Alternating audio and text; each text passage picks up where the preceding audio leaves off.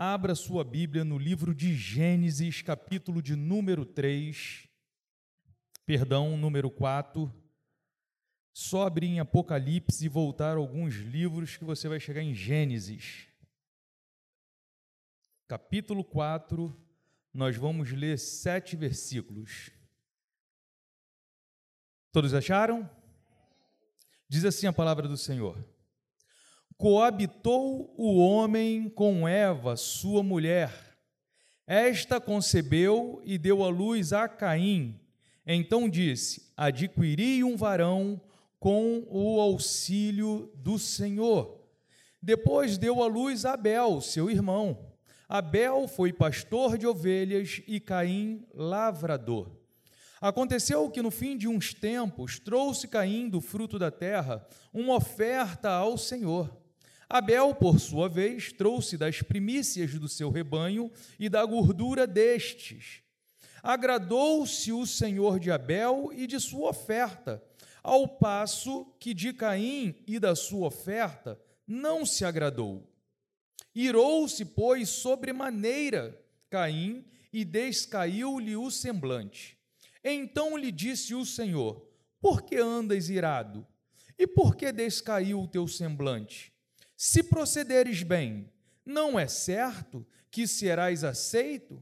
Se todavia procederes maus, eis que o pecado jaz à porta, o seu desejo será contra ti, mas cumpre a ti dominá-lo. Senhor, nós temos lido a tua palavra, já temos ouvido a tua voz neste lugar, e agora pedimos que a tua graça, que o teu favor, Pai querido, continue sendo derramado sobre nós, para que nós possamos discorrer sobre aquilo que tu já falou ao meu coração e que possa, ó Pai querido, nesta hora eu ter sabedoria do céu para passar à tua igreja aquilo que tu deseja comunicar, Pai querido, com os teus filhos nesta noite. Nós rogamos o teu favor e já te agradecemos, orando em nome de Jesus, o teu filho amado, que vive e reina eternamente. Louvado seja o nome do Senhor. Você pode tomar o seu assento.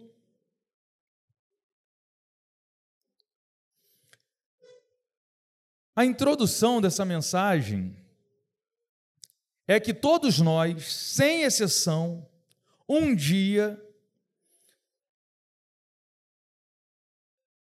sonhamos com uma família perfeita, sim ou não? Eu acho que, sem exceção, todos nós, quando criança, quando jovem, idealizamos ter uma família perfeita, uma família dos sonhos.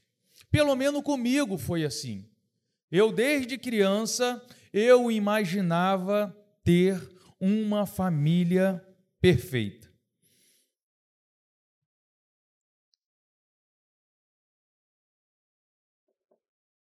Porque eu vindo de uma família muito difícil. A gente passou por inúmeras dificuldades quando eu era pequeno. Eu me lembro que certa vez uma mulher profetizou, uma mulher de Deus, profetizou que o meu pai passaria cinco anos desempregado. E a profecia se cumpriu, irmão. Ela via meu pai atravessando uma ponte de fogo e que essa ponte era longa e duraria cinco anos. Pensa cinco anos de muita dificuldade, de muita escassez.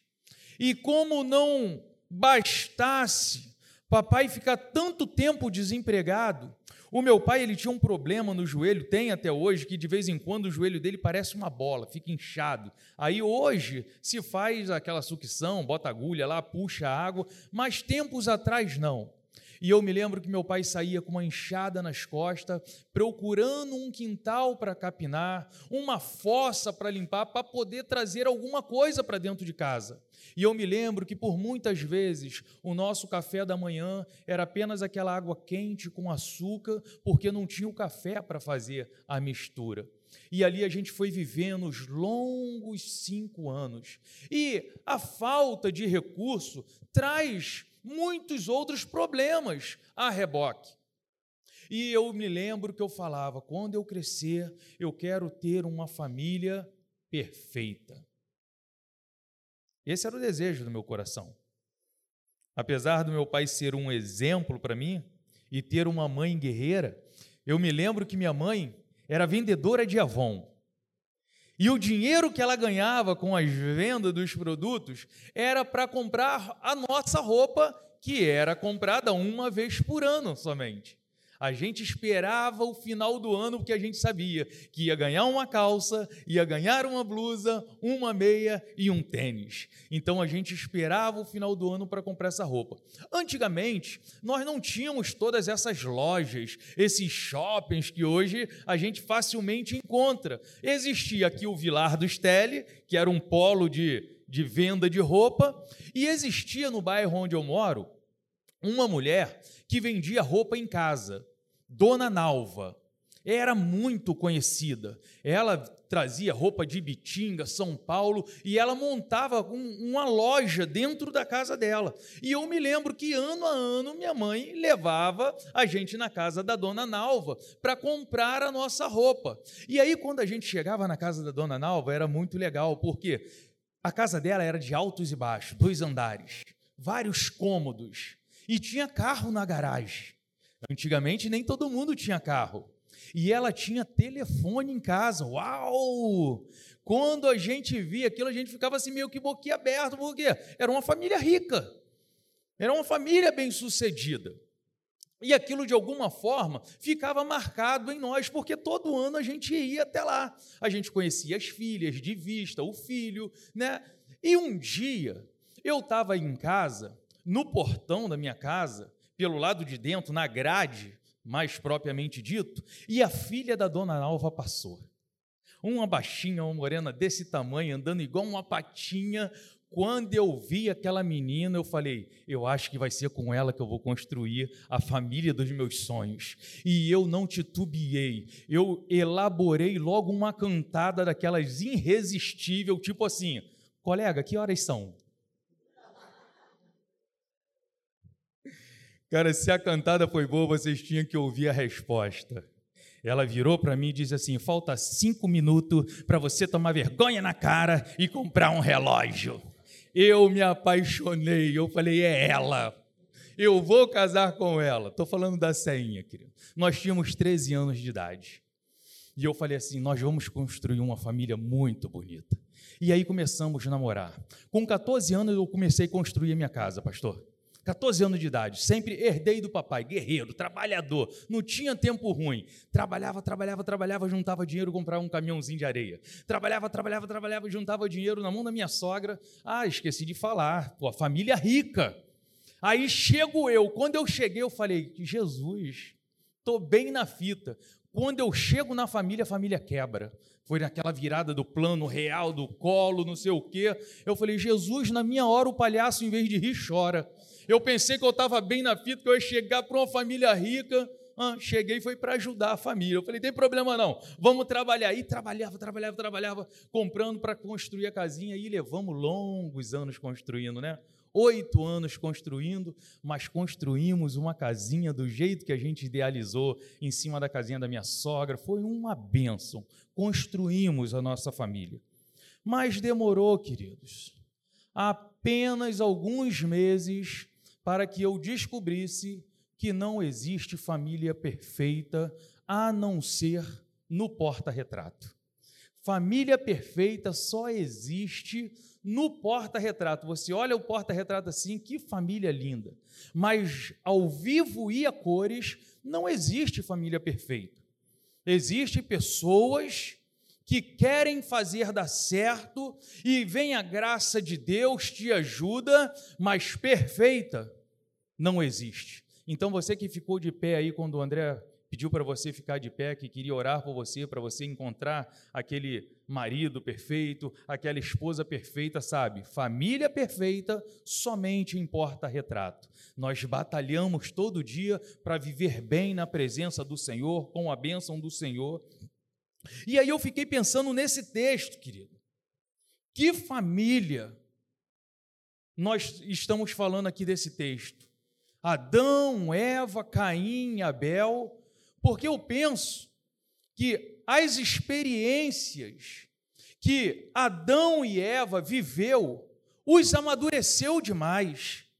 Eram pessoas que estavam no jardim de Deus, estavam vivendo as maravilhas de Deus, tinha Deus como seu companheiro toda virada de noite, e ali eles andavam com Deus, conversavam com Deus, estavam no lugar de delícia, e por causa da sua atitude, eles começaram então a experimentar o que é viver, ou melhor, o que é errar contra Deus. Errar o alvo foi quando eles fizeram aquilo que Deus falou que não era para fazer. Então eles começaram a sentir já o aperto da, da consequência dos seus erros, do seu pecado. E a primeira coisa foi que eles tiveram que sair desse lugar de delícia. Agora o jardim estava guardado. E ali, algumas coisas começaram a acontecer. Por exemplo, a mulher passou a ter fortes dores por causa do pecado. O homem agora passou a se alimentar do suor do seu rosto. Agora tem que trabalhar arduamente. Agora não vai ser mais fácil como era, não vai ser mais prazeroso como era. Eles começaram a experimentar o resultado de errar o alvo. A mulher agora passou a ser submissa ao homem e a desejar o homem. Tudo isso foi consequência do erro que eles praticaram.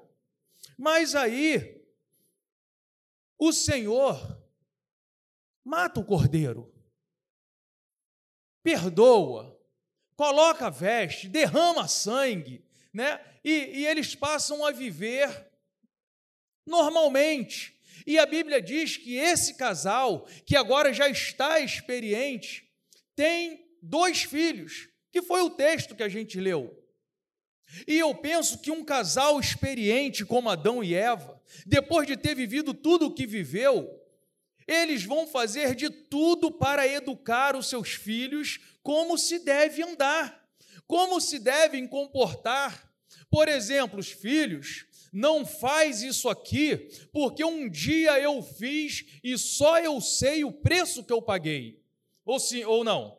Vocês no, quando vocês já experimentaram uma situação e você pega o teu filho, o que, que você vai fazer? Você vai orientar para que ele não ande naquele mesmo caminho, sim ou não? Porque você já passou por ali e você sabe que ali há um prejuízo a se contabilizar. Então eu penso que Adão e Eva, cheios de experiência, criaram esses meninos num patamar muito elevado. Tanto é que eles se tornaram homens trabalhadores. A Bíblia diz que um era lavrador e o outro era pastor de ovelhas. E não só trabalhadores, mas eram também homens de Deus. Homens que cultuavam a Deus, e o texto diz que ao findar de alguns dias, eles foram até a presença do Senhor para entregar ao Senhor uma oferta, ou seja, eram homens crentes, homens que aprenderam com o papai e com a mamãe como se deve cultuar ao Senhor. Mas ali, de repente, acontece algo. O Senhor se agrada da oferta de Abel, mas não se agrada da oferta de Caim. Então, agora, essa família que aparentemente é perfeita, tem tudo para ser perfeita, a gente começa a ver que não existe perfeição, porque o Caim ficou irado a tal ponto que mata Abel mata o seu irmão, sei lá por qual sentimento ele nutriu, de inveja, de raiva, por não ter sido aceito, e ali a gente vê então que essa família, aparentemente perfeita, começa a ruir, começa a se deteriorar.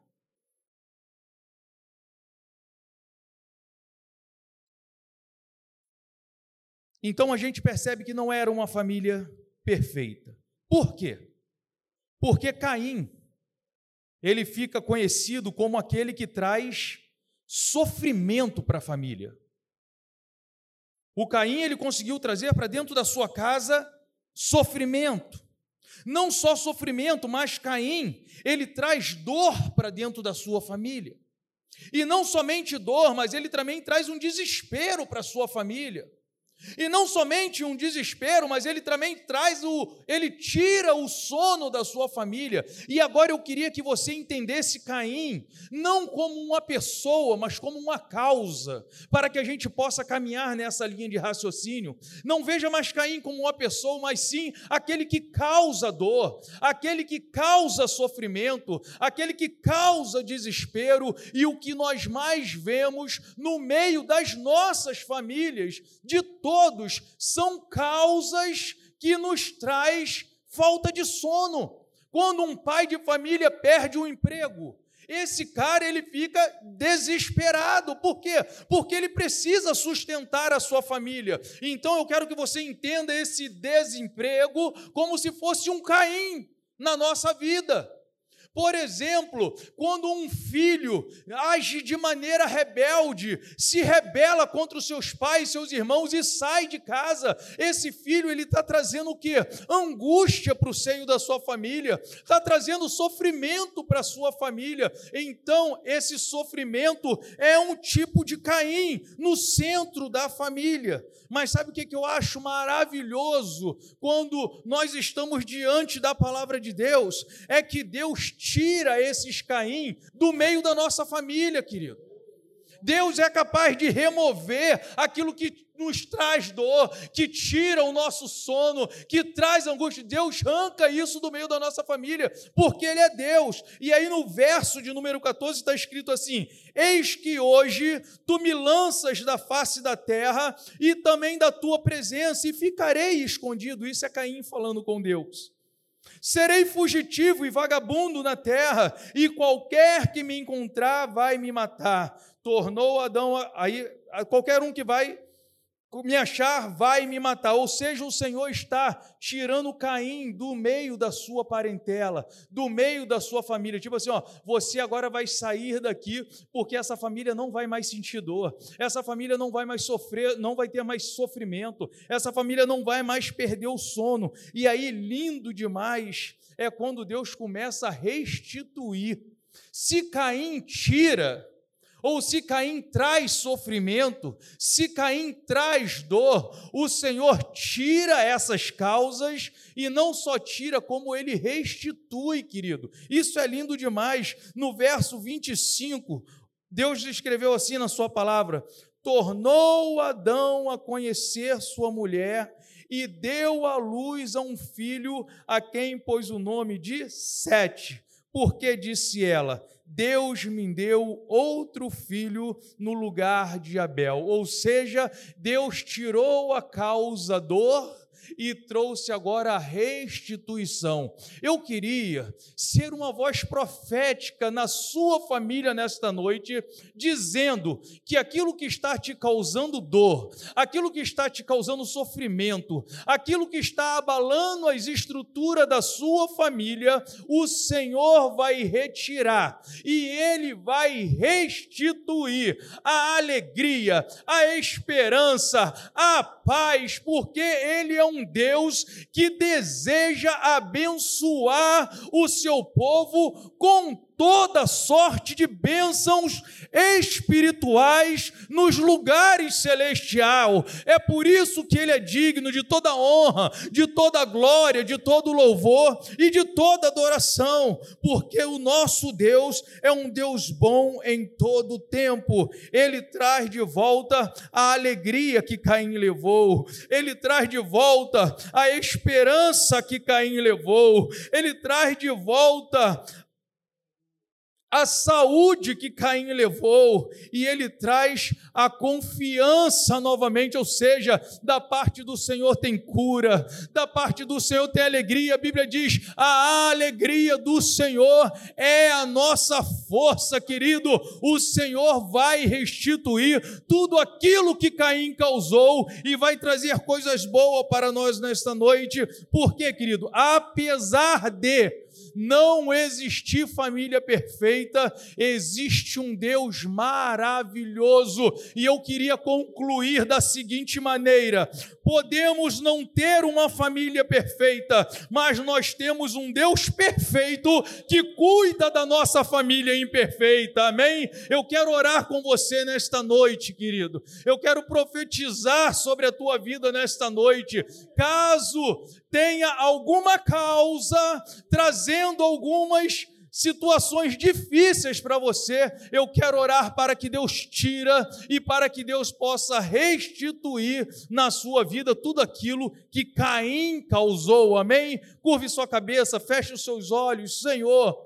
Como está sendo bom para nós durante toda essa semana tratarmos, Senhor, de assunto relacionado à família, porque abrange, Senhor, todos aqueles que adentram por esta porta, porque todos nós temos famílias e famílias imperfeitas, mas nós temos um Deus perfeito que cuida da nossa família e sabemos que da tua parte, Senhor, vem restituição. Tu traz de volta aquele que está longe, Pai querido, tu restaura a alegria, tu renova as nossas forças, tu cura o físico e cura a alma. Por por isso, Senhor, nesta noite nós cremos que é um divisor de água. Essa semana tem sido um divisor de água na vida da tua igreja, que tem orado de forma específica e de forma abrangente sobre as famílias deste lugar.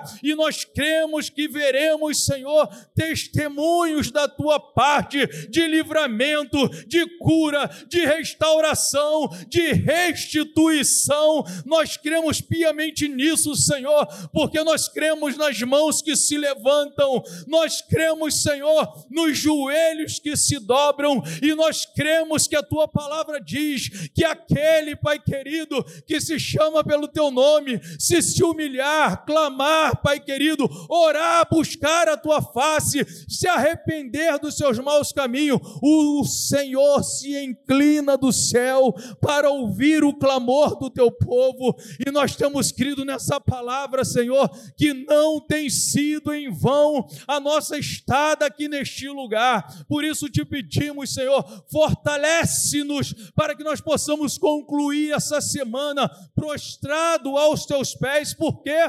Porque nós temos sabido, Senhor, em quem nós temos crido e sabemos que tu és poderoso para fazer infinitamente mais daquilo que pedimos e daquilo que pensamos. Fica à vontade para fazer, Pai querido, aquilo que lhe apraz. Cada um que assumir essa tribuna, Senhor, que possa ser usado por ti, que possa ser um instrumento de Deus nas suas mãos, para falar, Senhor, ao coração da tua igreja e que nós possamos ter ouvidos atentos e que possamos ter disposição de praticarmos, Senhor, tudo aquilo que tu tem nos ensinado ensinado durante essa semana. Que os nossos atos, Senhor, sejam coerentes com tudo aquilo que temos aprendido do Senhor. E certamente, se assim caminharmos, veremos a glória de Deus. Veremos, Senhor, famílias